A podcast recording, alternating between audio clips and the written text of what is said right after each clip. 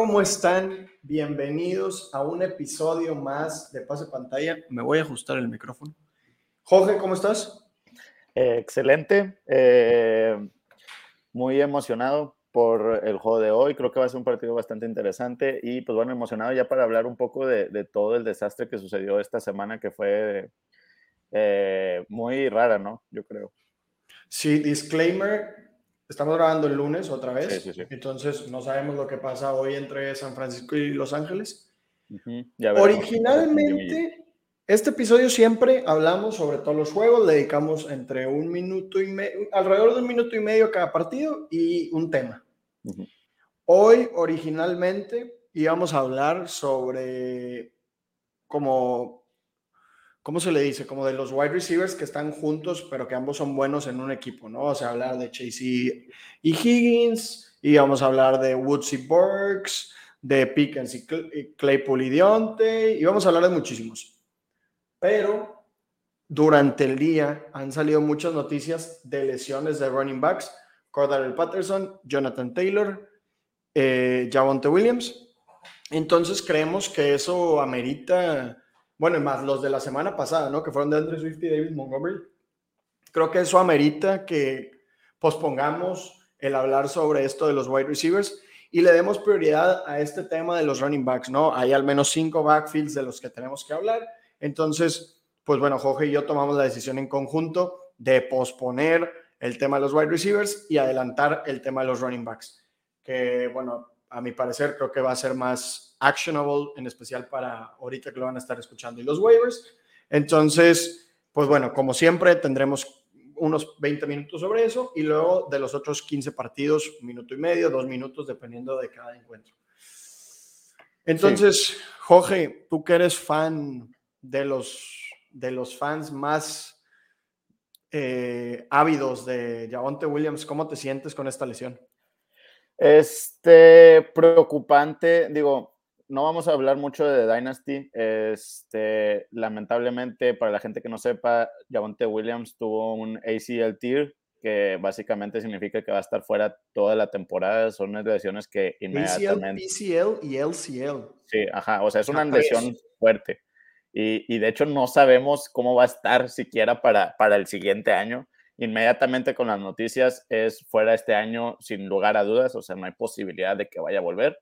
Este, entonces, pues es una noticia que, preocupa mucho, ¿no? Y más para un jugador que, que, estaba muy alto, ¿no? En rankings de, muchas personas. Aquí probablemente en pase pantalla no estamos tan alto como otros porque creíamos que Melvin Gordon iba a estar ahí estorbando, que es exactamente lo que estaba sucediendo estas semanas.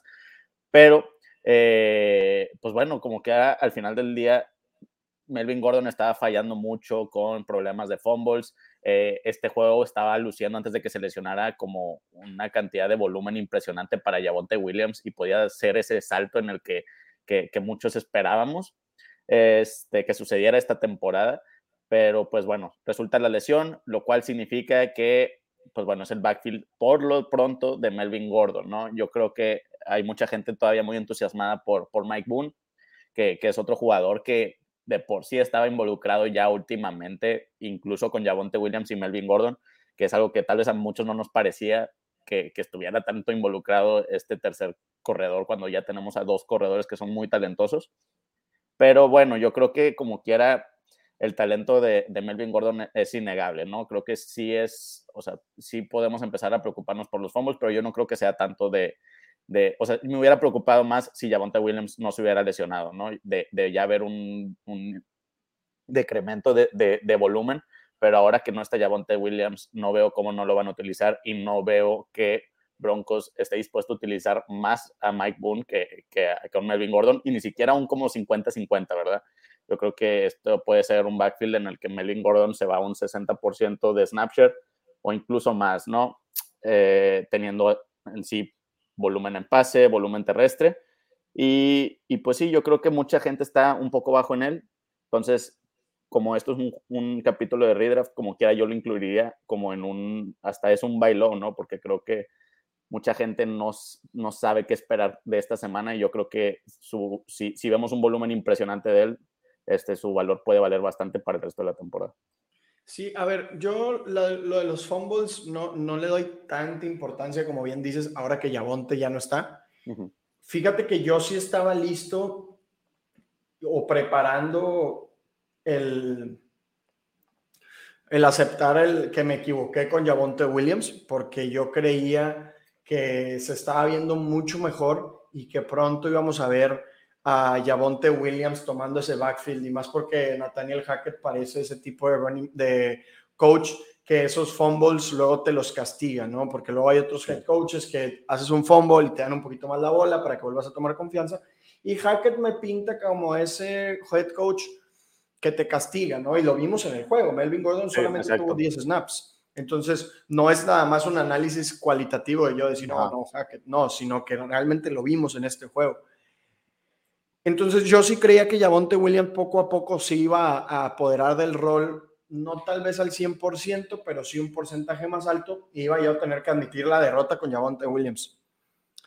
Al igual que pasó con Cam Makers el año pasado, no vamos a saber. Y la lesión de Javonte Williams me parece preocupante. Obviamente para este año ya lo perdimos, pero me parece preocupante para el siguiente año. Como bien dice, no quiero entrar tanto en tema de Dynasty, pero esta lesión es similar a la que se llevó ya Monte Williams. Muchas veces vemos que los reportes dicen, tuvo un clean ACL tear.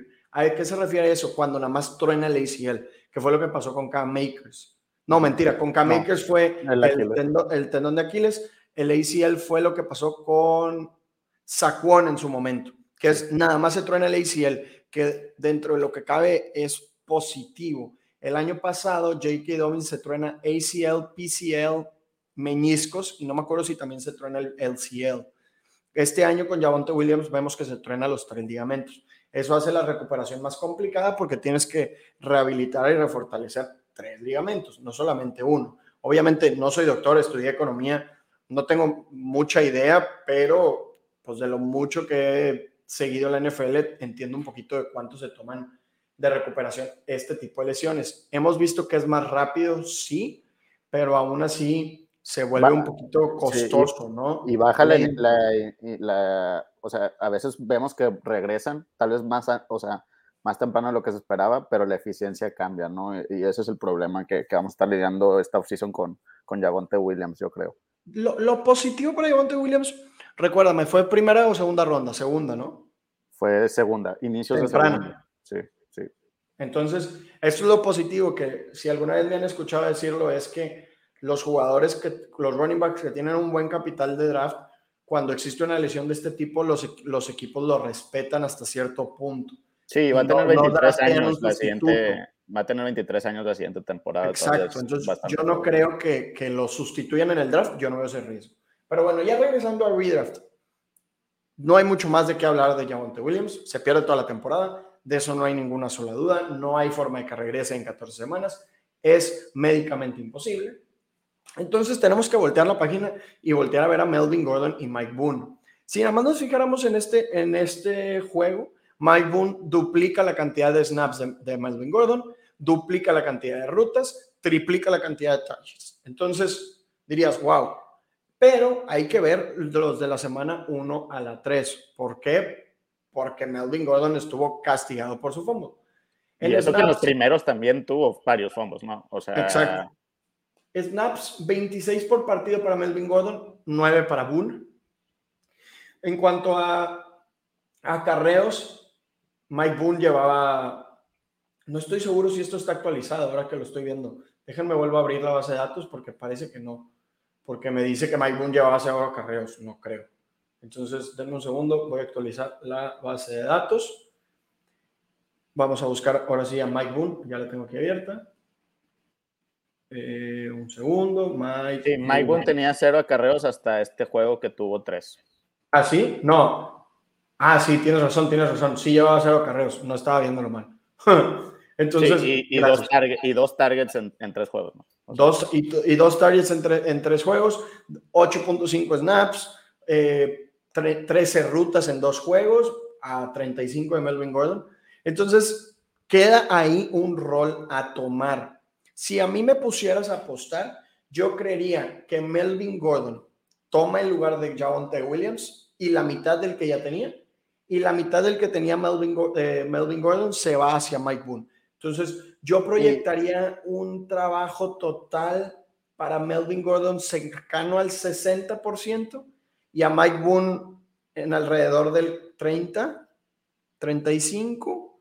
Melvin Gordon tal vez un poco por encima del 60, tal vez firman a alguien más, 55, 30, 15, más o menos. A lo que yo voy es también eso, creo que es muy importante, o sea, recalcar el contexto en el que está Broncos, ¿no? Que tal vez no se han visto bien, pero creo que es un equipo que le va a tirar a contender sí o sí este año, ¿no? Porque está Russell Wilson, porque tienen todas estas armas y, solemos ver en estos tipos de equipos, como vimos el, la temporada pasada en Ravens cuando se lesionaron todos los corredores, empezaron a firmar a muchos veteranos, ¿no? De free agency, por más que un, eh, ¿cómo se llama? Tyson Williams, ¿no? Eh, que se estaba viendo bien al inicio de la temporada, cepillado, ¿no? Cepillado porque trajeron un chorro de veteranos para tirarle a contender eh, yo no me sorprendería que en las próximas semanas, si no es que en los próximos días veamos una firmada o incluso hasta algún trade, ¿no? Este, entonces, por eso a mí Mike Boone como waiver no me fascina. Digo, creo que no hay muchos waivers esta, esta semana este, y tal vez valdría la pena tenerlo para ver si te llega a dar un rol para el flex eh, durante esta o la siguiente semana. Pero, pero sí, creo que es muy probable de que se vayan a firmar a alguien más.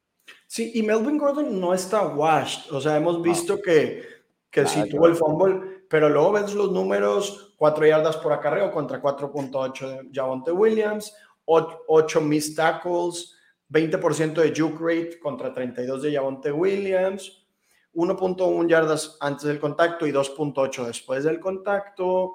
Entonces, a ver, sí, son mejores números los de Javonte Williams, pero tampoco son malos números los de Melvin Gordon en el juego aéreo 1.4 yardas por ruta contra 1.3, 5.4 eh, yardas por target contra 3.7. Entonces, en el juego aéreo creo que se veían similares, en el juego terrestre Yavonte Williams se veía superior.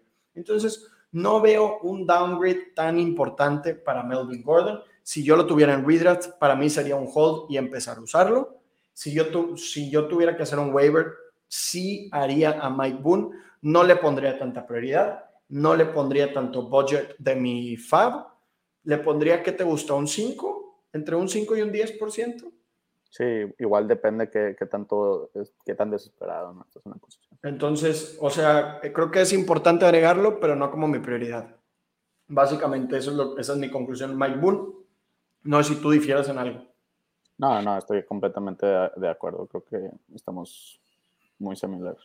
Bueno, ahora pasamos aquí porque nos llevamos mucho tiempo. Al tema Jonathan Taylor. Creo que aquí lo único que hay que decir es que aún no sabemos qué tanto tiempo se va a perder. Entonces, solamente es si no juega este jueves, que yo no creo que juegue. Creo que Niheim Heinz debe estar de titular en tu equipo. no creo que se lleve así como que todo el trabajo, pero siempre ha sido un buen running back recibiendo targets. Entonces, se va a llevar su buena cantidad de targets y un poquito de boost en el juego terrestre lo debe llevar a, jugar bien. Además, no hay tiempo para que firmen a alguien más. a menos van a elevar a alguien de, la escuadra de prácticas, probablemente. Van a usar un poco más a Philip Lindsay, tal vez, pero yo aún así creo que vamos a ver mucho más Nihan Hines. Sí, claro. Y, pues bueno, ¿qué, otro? Ah, bueno, el, tema de, Atlanta, este sí vamos a tener que hablar un poquito más. Este, el Patterson, no estoy 100% seguro de la, si quieres tú recordarme cuál fue la lesión. Sí, digo, la lesión no sé, pero el va a estar en el IAR, ¿no? Ah, es rodilla, creo. Ok. Significa que inmediatamente cuatro semanas no va a estar disponible, ¿no? Ya pueden ver si, si después de que lo, lo salga del, del Injury Reserve eh, puede jugar o no pero cuatro semanas por lo menos ya van de cajón. ¿Qué nos quedan en el equipo? El juego pasado vimos a Tyler Algier con 40 y algo por ciento de, de, de Snapshare, eh, incluso con Cordarel Patterson jugando una cantidad decente de, del partido. Y eh, a, Huntley, ¿no? Que, que, pues bueno, tal vez mucha gente no lo tenía eh, absolutamente en el radar y jugó, si no me equivoco, Deja de checo, no quiero aquí mentirles. 12 snaps, que fueron 20%. Sí, 20%. Y tuvo 10 acarreos. Sí, y ambos tuvieron, la verdad, pues eh, eh, creo que Huntley tuvo 10 y, y, es más, si no me equivoco, creo que Tyler Algier también, si no es que 11 y un target de, de Algier, ¿no? Y creo que aquí lo importante a recalcar es que Huntley tuvo más que nada el juego en la zona roja, que yo creo que ese puede estar muy intercalado para el siguiente partido, este, porque pues, realmente no estuvieron mucho en la zona roja. Eh, y eh, lo que sí es importante, Tyler Algier sí estuvo en la mayoría, eh, una cantidad mucho más alta en jugadas de tercera oportunidad o terceras largas, ¿no? Que, que es exactamente lo que quieres ver para, para el juego el juego aéreo, ¿no? Que tuvo más rutas corridas también. Corrió el 40% de las rutas y Caleb Huntley corrió una ruta. Sí, exacto. Y entonces creo que esto es una muy buena señal de que, pues bueno, también eh, ya habíamos hablado de esto hace unas semanas, cuando tienes a un jugador como Cordarel Patterson, que es muy conocido por jugar eh, también en el juego aéreo y se te lesiona también como en el caso de Andrew Swift, es muy común de que se quede un poco del esquema de, del que ya estamos acostumbrados, ¿no? Entonces creo que aquí sí se abre una buena ventana de oportunidad para Tyler Algier de estar involucrado en el juego aéreo y volverse importante o, relevante en fantasy, ¿no? Porque creo que, que digo, creo que si es, mantiene un 50 a 60% de snapshare y le damos este volumen, un, aunque sea un porcentaje del volumen que tenía Cordarel Patterson en el juego aéreo. Y pues bueno, también se ha visto relativamente bien y eficiente. Yo creo que se vuelve una buena opción. Cosa importante que hay que recalcar es que Damien Harris, digo, Damien Williams, ya, eh, ya está fuera del IR. Digo, bueno, todavía no está fuera del IR, pero ya lo podrían sacar del IR. Eh, como quiera, todavía falta ver que den esta noticia, ver si regresa cómo va a regresar. Entonces creo que por lo menos unas dos semanas, este, eh, por lo menos esta semana yo creo que Tyler Algier va a tener esa oportunidad de demostrar de lo que está hecho y, creo que para mí, en mi opinión, con lo que hay de waivers, esta es la prioridad eh, número uno. Sí, yo creo, eso justo era lo que iba a decir, que Tyler Algier creo que tiene esta semana para ganarse el puesto. Si no le va muy bien, Damian Williams es el siguiente en la fila. Yo creo que independientemente de lo que haga el Gier, sí vamos a ver a Damian Williams. Pero, lo que puede ser es que lo que haga el Gier va a determinar qué tanto vemos a Damian Williams. Creo que si Algier se ve mal, vamos a ver a un Damian Williams con 50-60% del trabajo. Si Algier se ve bien, yo creo que ese 60 puede ser para Algier. Si se ve más o menos, va a terminar siendo un 50-50, un 40-40 y Huntley estrobando en 15-20% de las oportunidades. Entonces, yo le daría más prioridad al GIR porque como nombre pesa más y que si te lo ganas va a poder tener un poquito más de atractivo en waivers, pero no dejaría de hacer el waiver de Damien Williams. Yo lo tengo en prácticamente el 50% de mis ligas porque aparte lo podría tener en IR. Entonces, creo que Damien Williams es una buena opción. Es una opción que me gustaba desde off-season. Entonces creo que, bueno, tendrá una oportunidad de oro para hacerse con el trabajo que yo creía que iba a tener, que era tener una buena cantidad de carreos y de vez en cuando estar buscado en el juego aéreo. Entonces, vamos a ver, creo que los siguientes juegos de Atlanta no son tan atractivos, entonces eso, eso hará, le dará complicaciones a ambos. Le toca a Bucaneros y luego 49ers y luego Bengals y luego Panthers. Entonces, al menos los siguientes dos juegos son prácticamente inalineables. Entonces, hay, en prioridad de waivers, no sé qué tanto le daría a los dos porque Cordero Patterson regresa en cuatro semanas y Algier tendrá al menos dos que no sirven para nada. Entonces, no sé qué tanta prioridad le daría a Algier pero pues parece que es la mejor opción de waivers esta semana. Sí, al menos en wide receivers no recuerdo a nadie. No, pues está tal vez Josh Reynolds, que tuvo un buen juego, pero igual, este, van a terminar regresando, juega contra Patriotas eh, esta semana y la siguiente es el bye week, ¿no? Entonces, pues así que tú digas, este, mejores opciones, creo que si vas a ir por alguien, es por, por Algier. Sí, de acuerdo. Em, pasamos ahora, bueno, nada más a recapitular Lions y, y Montgomery, o sea, qué pasó con Jamal Williams específicamente y qué pasó con Khalil Herbert. No, pues Jamal Williams, impresionante, digo, creo que se sabía que, que, iba a tener un partidazo, por eso Creo que muchos lo teníamos como un corredor 1, o sea, un corredor top 12 para esta semana. Yo creo que mientras esté Swift fuera y Jamal Williams esté dentro, eh, es el claro, eh, es el claro running back 1, ¿no? Este, y pues bueno, Khalil Herbert igual, igual de, de, se vio bastante eficiente, tal vez no tuvo muchos targets, pero, pero igual creo que si le hubiéramos dado un touchdown, hubiera tenido una semana este, impresionante, ¿no?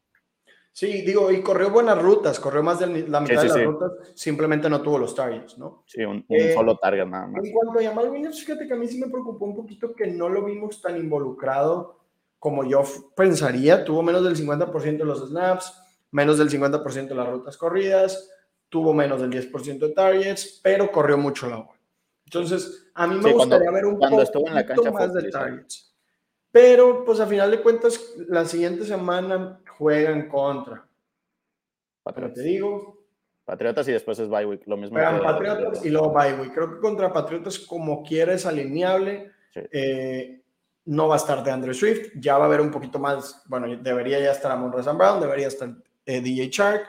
Entonces, creo yo que, que Jamal Williams se va a ver un poquito más involucrado o esperaría eh, en especial en el juego aéreo, pero Craig Reynolds por ahí en ligas muy profundas puede valer la pena, en una eventual lesión de Jamal Williams o otra de, de Andrew Swift, Craig Reynolds podría ser relevante. Eh, ya estamos sobre la marca los 22 minutos, entonces vamos a pasar a la siguiente parte de este episodio, que es hablar un minuto y medio sobre cada, un, cada uno de los partidos. Jorge, te doy la palabra para que empieces con, en el, con el de Londres, ¿no? Bueno, no, con el del Thursday Night. El Thursday Night. Ah, bueno. Eh, creo que es, primero que nada, hablar un poquito rápido de, la utilización de los wide receivers, que sí, últimamente ya hemos visto, o sea, si comparamos ya una buena cantidad de tiempo, hemos visto básicamente 50 y 50 de targets o sea, 50 y 50% si dividimos los targets entre Higgins y Jamar Chase, lo cual es algo que yo, eh, es muy importante decir que no, nosotros siempre tuvimos a Jamar Chase y a T. Higgins como un wide receiver 1A y un wide receiver 1B, no que hubiera un claro ganador por una buena cantidad. Esto no significa que tal vez Jamar Chase estaba sobrevalorado, pero lo que sí nosotros creíamos, por eso estamos tan alto en T. Higgins, es que T. Higgins definitivamente estaba infravalorado. Si les recuerdo, lo puedes agarrar en la tercera ronda, mediados de la tercera ronda en drafts de fantasy. Y, bueno, ya nos está dando esta producción de otra vez wide receiver 1 que fue la temporada pasada. Incluso se está viendo mejor esta temporada de, lo, que se, de lo que inició la temporada pasada, ¿no? Eh, creo que es momento de, pues bueno, creo que ya T. Higgins está definitivamente adentro, la gente que haya desconfiado de él por eh, la lesión que tuvo y que ya ven que en los últimos juegos fue como un imán, o sea, su casco era un imán de cascos, este, pero jugó, está jugando increíble. Y pues bueno, creo que Jamar Chase también está jugando bastante bien. El tema es que las dobles coberturas que hemos visto son a Jamar Chase, ¿no? Yo creo que esto en respecto a talento eh, es una muy buena señal para ambos. Joe Mixon se está viendo muy ineficiente esta temporada, pero redraft no nos importa, ¿no? Eh, este es, o sea, está teniendo el volumen deseado que tal vez nosotros esperábamos para un Jonathan Taylor, para un McCaffrey de esta temporada, pero no, lo está teniendo Joe Mixon. Tal vez no está siendo el más eficiente, pero no importa, va a haber semanas, porque al final de cuentas Joe Mixon es un buen corredor y, creo que va a haber semanas en las que sí se va, se va, a ver eficiente y si de por sí está poniendo números impresionantes con el volumen que tiene ahorita, espérense, cuando tenga mejores matchups, cuando se vea más eficiente, va a tener juegos que te va a dar 30 hasta posiblemente 40 puntos con el volumen que está teniendo. Del otro lado, pues bueno, creo que no hay mucho que mencionar. Chase Edmonds es realmente una farsa este año. Ya vimos a Raheem Mostert cada vez más involucrado, lo estamos viendo cada vez más involucrado eh, y pues bueno, Waddle y, eh, Waddle y Tariq Hill siguen siendo unas bestias.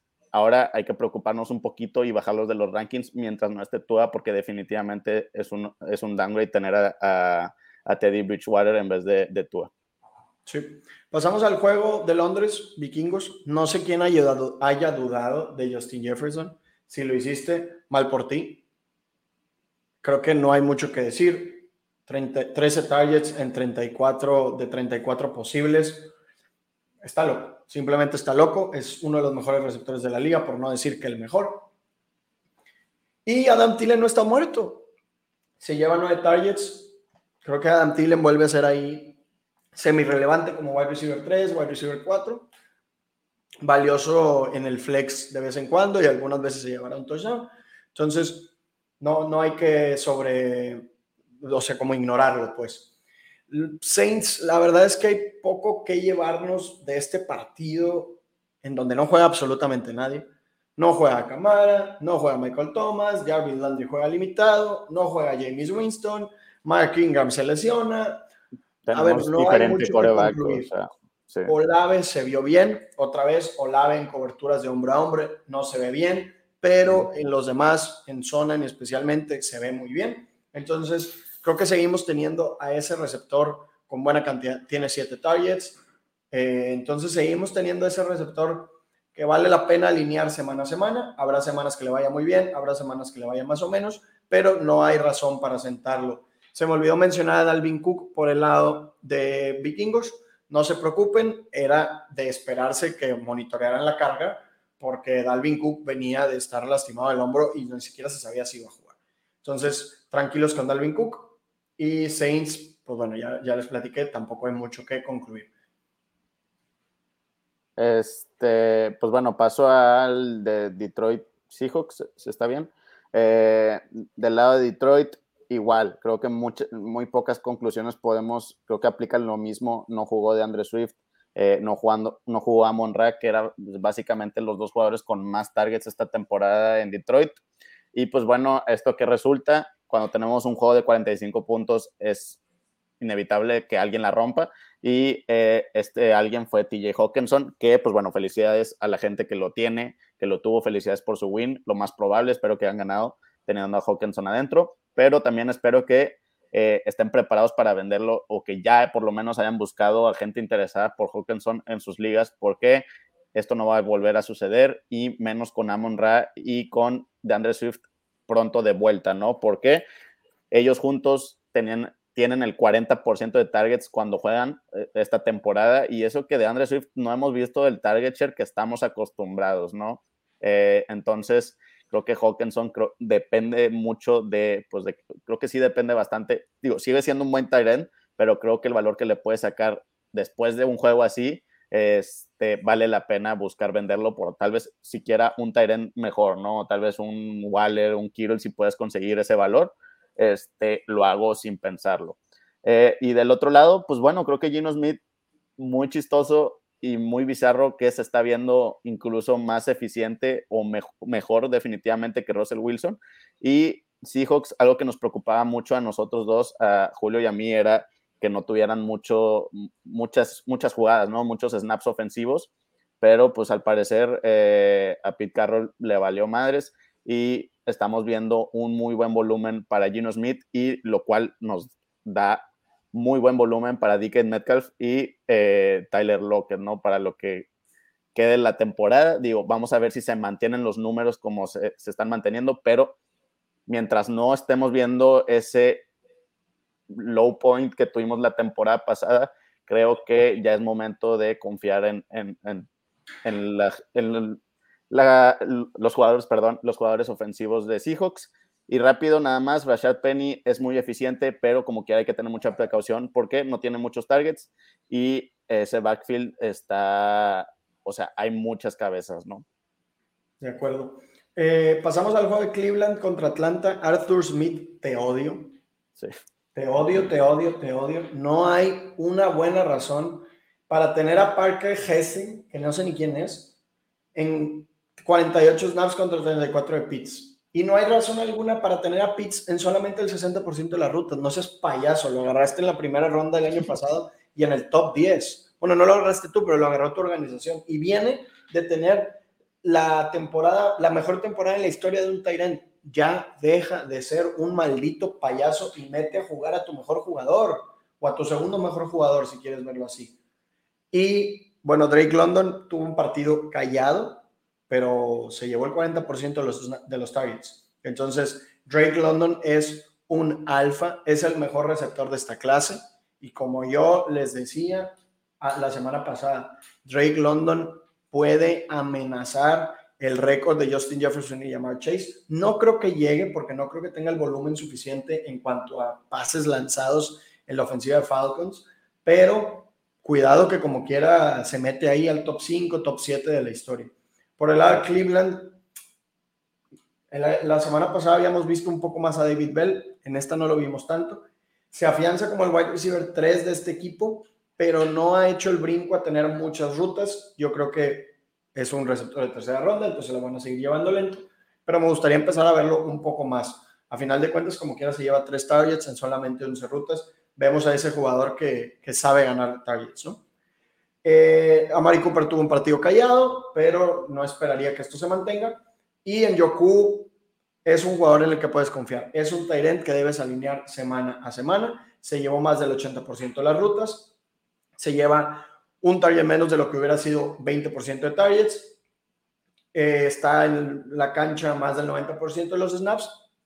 Entonces yo alinearía a David en Yoku de, confiadamente semana a semana. Karim Hunt se lleva el 50% de los snaps, 50% de rutas corridas, 10 acarreos, 3 targets. Todavía no lo hemos visto reflejado en buenos números fantasy, pero paciencia con Karim Hunt. Yo creo que en especial cuando regrese de Sean Watson, lo, vemos, lo veremos más involucrado y lo veremos dando mejores números. De vez en cuando tendrá un touchdown, pero ya para el final de la temporada creo que será lo que algunos llaman un league winner. Sí.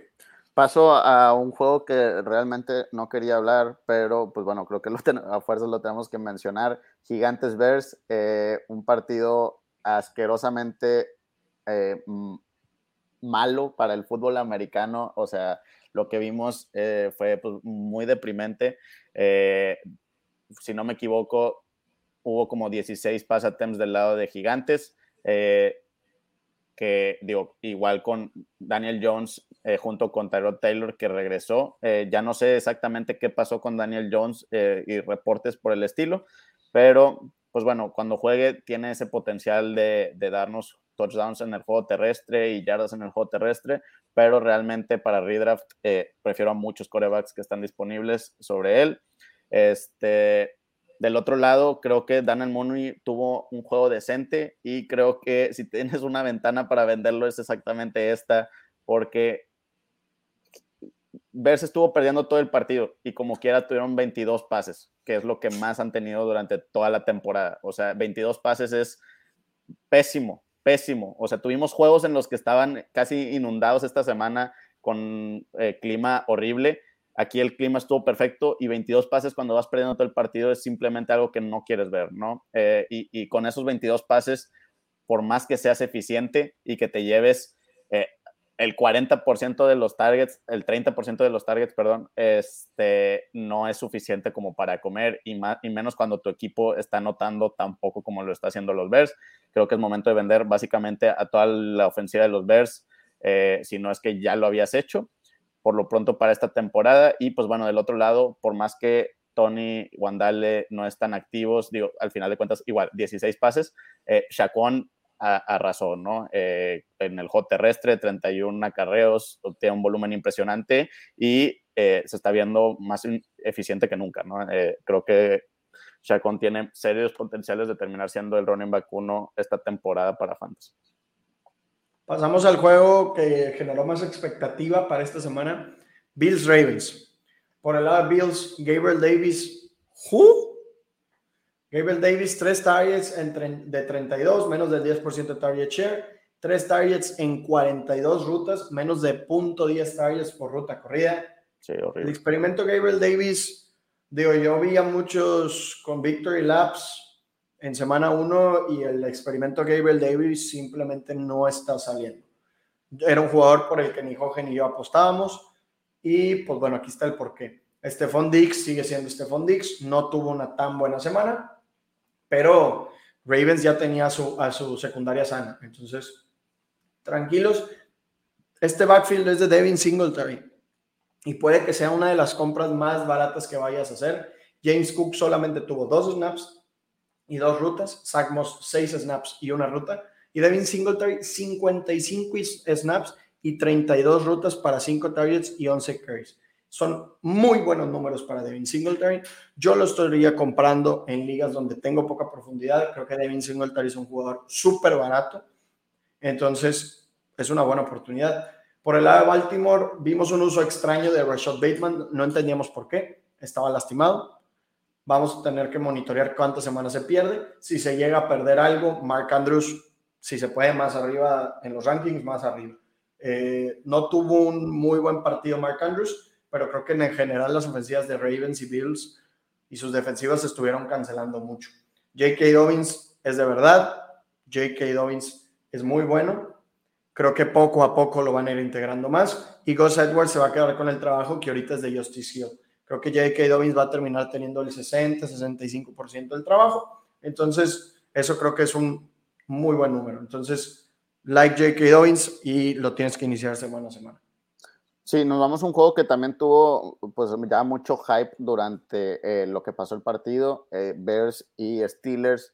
Pues bueno, del lado de Steelers, importante, Kenny Pickett ya fue el coreback titular y creo que lo más probable es que inicie esta, la siguiente semana como coreback titular. Ya está confirmado. Sí, ya está confirmado. Entonces ya está confirmado. Esto creo que son especialmente buenas noticias para un jugador de este equipo y es eh, Kenny Pickett yo Kenny Pickett, perdónenme, este Pickens, George Pickens, que realmente la mayoría de su volumen eh, fue cuando estuvo involucrado Kenny Pickett y tuvo una muy buena conexión con él. Creo que esto es una amenaza para Deontay Johnson. No, yo siempre me voy por el talento, por lo que hemos visto durante mucho tiempo, pero creo que con Kenny Pickett ya podemos ver a George Pickens más involucrado, definitivamente lo que hemos visto durante la temporada. Creo que sabemos que es un jugador talentoso que nada más necesitaba la oportunidad y, los targets. Entonces creo que con Kenny Pickett tiene serias posibilidades de, llegar a de, conseguir este volumen. Digo, creo que Kenny Pickett yo todavía no me metería a, agarrarlo en ningún roster, ni siquiera de waivers. Eh, creo que hay muchos corebacks titulares que prefiero tener sobre un coreback novato. Recordemos que es un coreback novato que al final de cuentas, si tuvo buenos puntos es porque tuvo dos touchdowns por el juego terrestre, que no es algo que yo creo que sea mantenible para Kenny Pickett, que no ha sido nada eficiente eh, en el juego terrestre durante toda su carrera. Sí puede tener yardas en el juego terrestre, sí. Le gusta salir a veces a correr, sí, pero no es muy eficiente. Si bien recuerdo en colegial tenía como 2.4% de yardas por carrera. Eh, y pues bueno, del otro lado creo que ya es hora de decir que Brice Hall es el dueño de este backfield. 66% de snap share en un juego que estuvo relativamente cerrado durante todo el, todo el juego. No es como que estuvo por, mm, por, otra, por una razón de GameScript ni nada por el estilo. 17 acarreos, exactamente lo que queremos ver. 6 targets. Creo que ya Brice Hall está, pero mucho más que graduado. Y yo creo que al final de cuentas no hizo muchos puntos, 15.80. Eh, yo creo que si lo vas a comprar es ya porque creo que se viene una explosión de Brice Hall inminente, ¿no? O sea, inevitable. Sí. Brice Hall es un jugador que me encanta. Yo ya lo anilio semana a semana y como bien dice Jorge, la ventana para comprar está así, uh, está siendo demasiado chiquita. Sí, ah, bueno, perdón, Zach Wilson eh, está de vuelta. Creo que todavía hay que tener mucha paciencia, es básicamente un novato. Eh, entonces. No, y aparte, Steelers. O sea, la defensiva de Steelers es buena. Salud. Eh, pasamos Cowboys Commanders. Cowboys. A ver, Noah Brown. Ya regresó Michael Gallup. Noah Brown corrió casi el 75% de las rutas y tuvo cinco muy buenos targets. Entonces yo creo que Noah Brown está aquí para quedarse. Parece que Cowboys va a seguir corriendo sets de tres wide receivers en una buena cantidad de snaps. Entonces, pues bueno, si Noah Brown sigue ganándose estos targets, pues creo que va a ser un jugador valioso en especial en ligas profundas. Elliot contra Pollard, la, misma historia y la historia que yo les había dicho que iba a suceder.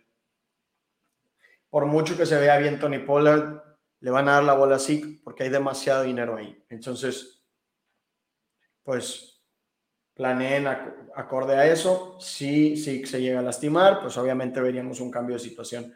Terry McLaurin, parece que lo estamos viendo de vuelta poco a poco. Lo estuvo cubriendo Trevon Diggs y aunque todo el mundo lo odia, Trevon Diggs lo cubrió muy bien. Entonces, creo que Terry, McLaurin y Curtis Samuel van a ser otra vez este, van a estar muy equilibrados en cuanto a target share. Ya Han Dodson se pierde siguientes partidos, entonces eso va a dejar un poquito más de targets para McLaurin y para Curtis Samuel. Diami Brown es un cero a la izquierda. Antonio Gibson y McKissick parece que ahora se va a volver más difícil ese backfield con el regreso de Brian Robinson. Entonces, pues si todavía alcanzas a vender a Gibson, hazlo.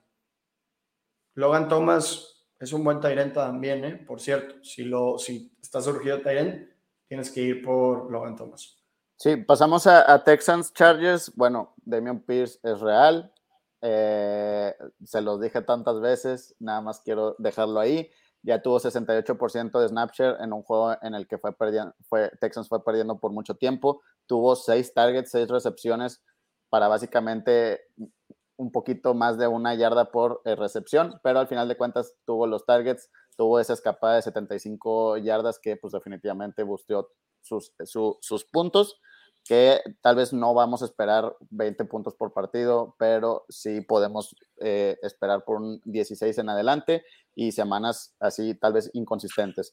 Brandon Cooks sigue siendo Brandon Cooks que siempre confiamos. Estas últimas dos semanas no ha tenido muchos targets, siete en ambas, pero ha sido, bueno, la pasada no tanto, pero esta fue eficiente con sus targets como lo suele ser cuando los recibe y esperaría todavía ver más targets de Brandon Cooks en adelante. Y del otro lado, pues bueno, eh, Austin Eckler no se ha muerto. Eh, sí esperamos ver una regresión de él, pero tampoco una regresión de pasar de tener 20 touchdowns a cero touchdowns en la temporada, ¿no? Tuvo tres touchdowns después de no haber tenido ni un solo touchdown en la temporada eh, digo, Keenan Allen todavía no está en el juego y también se vio mucho eso en el éxito de Mike Williams que nos muestra que cuando no está Keenan Allen este, nos puede dar números élites. Eh, hay que esperar a, ver que los tenga constantemente cuando esté Keenan Allen.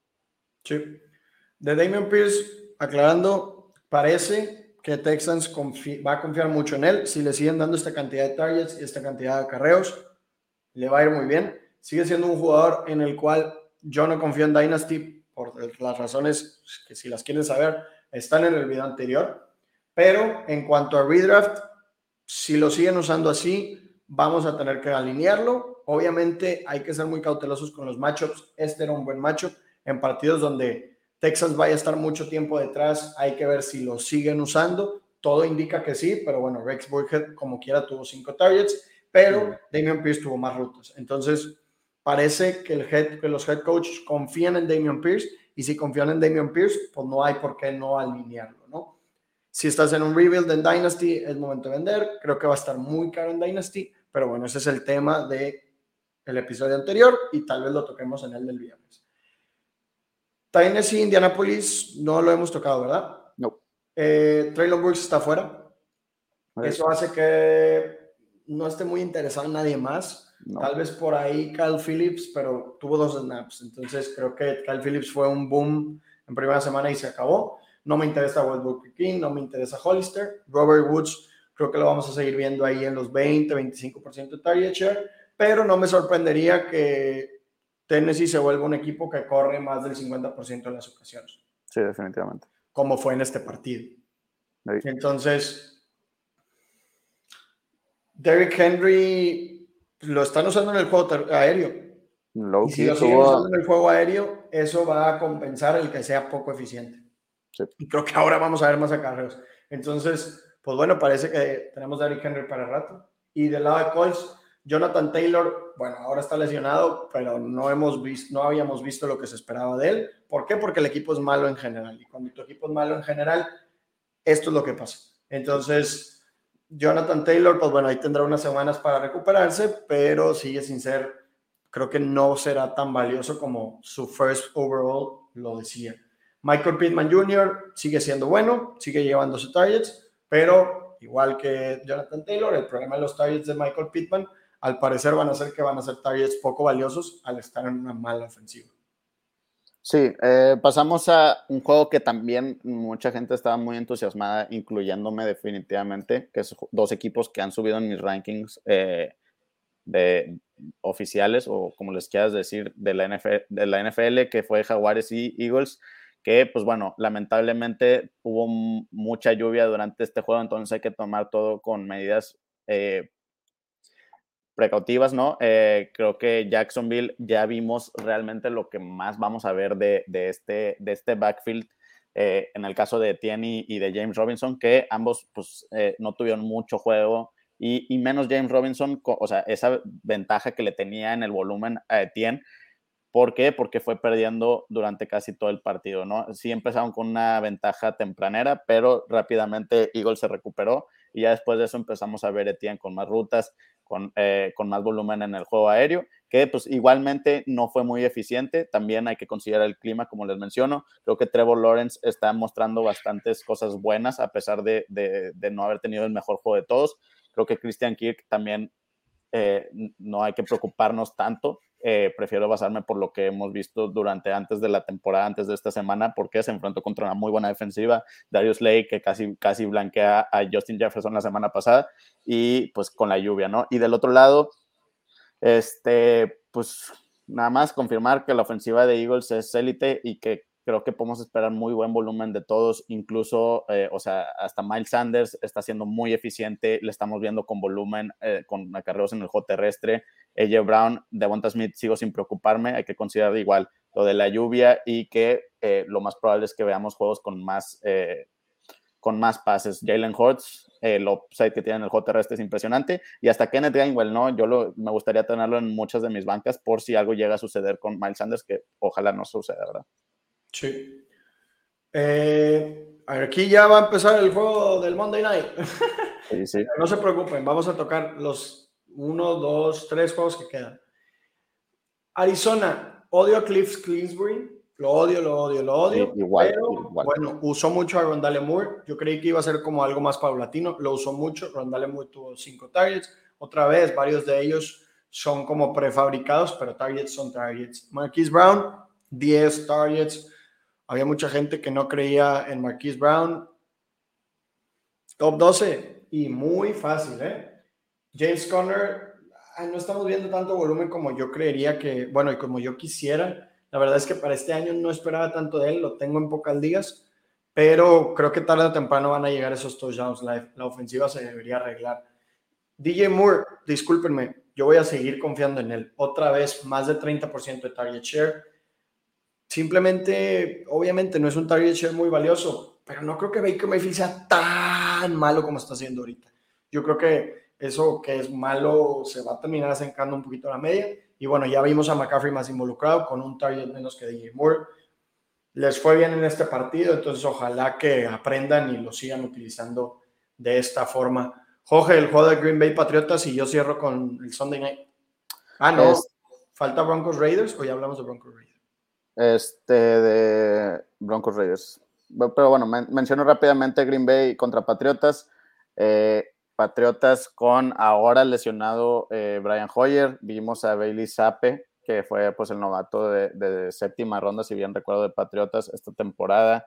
Eh, difícil confiar en cualquier persona de esta ofensiva. Digo, creo que al final de cuentas, esto si llega a beneficiar a alguien de Patriotas es a, a Damian Harris y a Ramón de Stevenson creo que ya es momento de decir que Damian Harris, eh, no entiendo por qué mucha gente se está durmiendo tanto eh, en él. Eh, creo que están muy altos muchos en Ramón de Stevenson y muy bajos en Damian Harris. Damian Harris sigue siendo muy eficiente en el juego terrestre y si voy a apostar en alguien teniendo touchdowns en esta ofensiva, va a ser Damian Harris y de eso yo he sobrevivido personalmente en varias de mis ligas de, Dynasty y, y y creo que mucha gente lo puede hacer con él.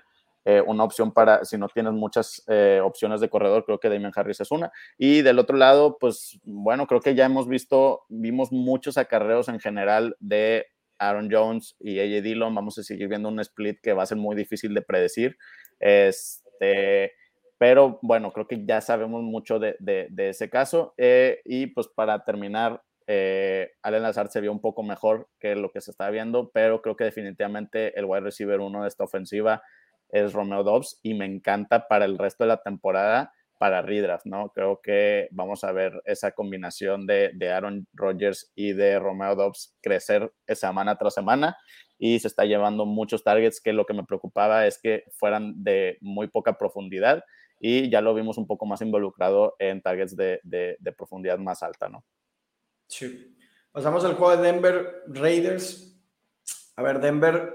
Albert O está, de, está muerto, ¿eh? Un snap, un snap, cero rutas, un snap, adiós.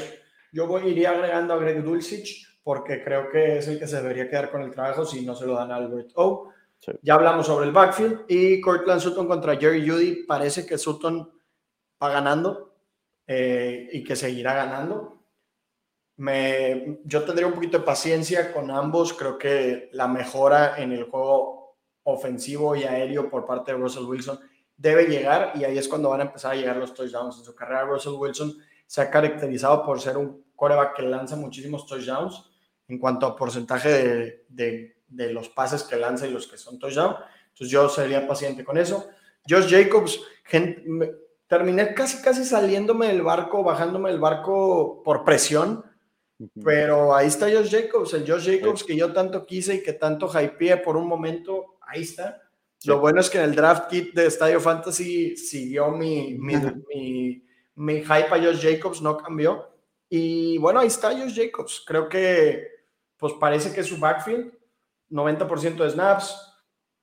¿Qué, cuánto fue esto? Como 70% de rutas, 20% de targets, prácticamente el, el 80% de los acarreos. Este backfield es de Josh Jacobs. Mac Hollins, pues se acaba el sueño Mac Hollins. Davante Adams, 13 targets, más de 40% de target share. Y falta el Sunday night nada más, Joaquín. Ah, sí, perdón. Eh, el Sunday night ya ya ni me acuerdo cuál fue. Ah, bueno. contra Kansas. El show de Patrick Mahomes, impresionante lo que vimos de él. O sea, parecía que estaba jugando con niños chiquitos eh, en el patio. Eh, obviamente, creo que ya es muy obvio decir que es el mejor coreback de, la NFL. Tal vez no el mejor para fantasy, porque tenemos ahí a Josh Allen que le encanta correr y ser como quiera muy buen pasador. Este, pero bueno, creo que importante decir que Edward Hiller parece chiste, ¿no? Parece chiste que, que, no juega tanto tiempo, pero cuando está, parece que anota touchdowns a lo, a, lo, a lo estúpido. Eh, entonces creo que se vuelve, sigue, no, no se vuelve, sigue siendo una opción para vender, eh, porque, pues bueno, ya sabemos que los touchdowns, cuando tienes poco volumen, es, es eh, algo difícil de mantener cuando tienes muchos touchdowns por partido. y pues bueno, la ofensiva, ya vimos un poquito a Sky Moore, lo cual es bastante bueno. Y, pero pues bueno, todavía falta mucho para, para verlo así bastante eficiente o ver esa combinación que esperábamos ver como para el precio que lo estábamos comprando muchos. Y pues bueno, del otro lado, Mike Evans sigue siendo un receptor bastante bueno. Eh, hay que ver qué sucede con Godwin. Parece que sí regresó, pero eh, está ahí un poco lento. Creo que ya cuando regrese al 100% se puede volver una muy buena opción para meter eh, en flexes y semana a semana.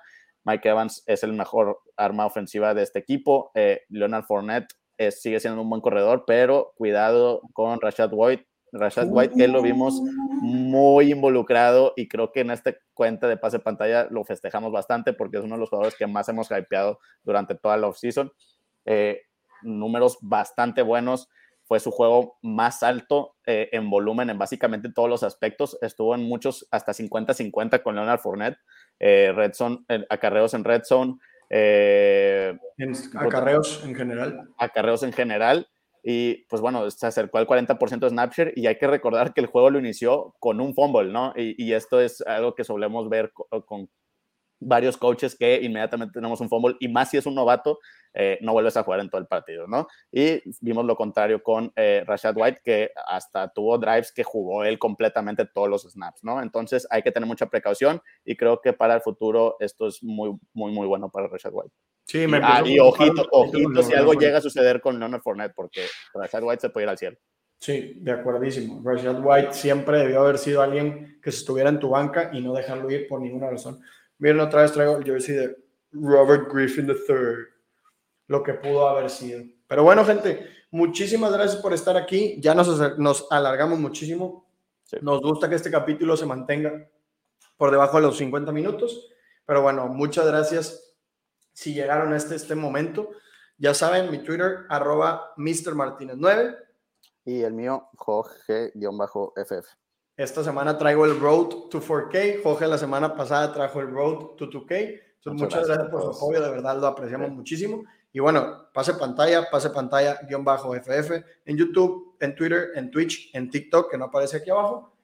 Y pues bueno, ya saben, si no se pueden suscribir, darle like, lo agradecemos muchísimo. Y pues bueno, gente, muchísimas gracias y nos vemos el viernes en el episodio de Dynasty. Chao.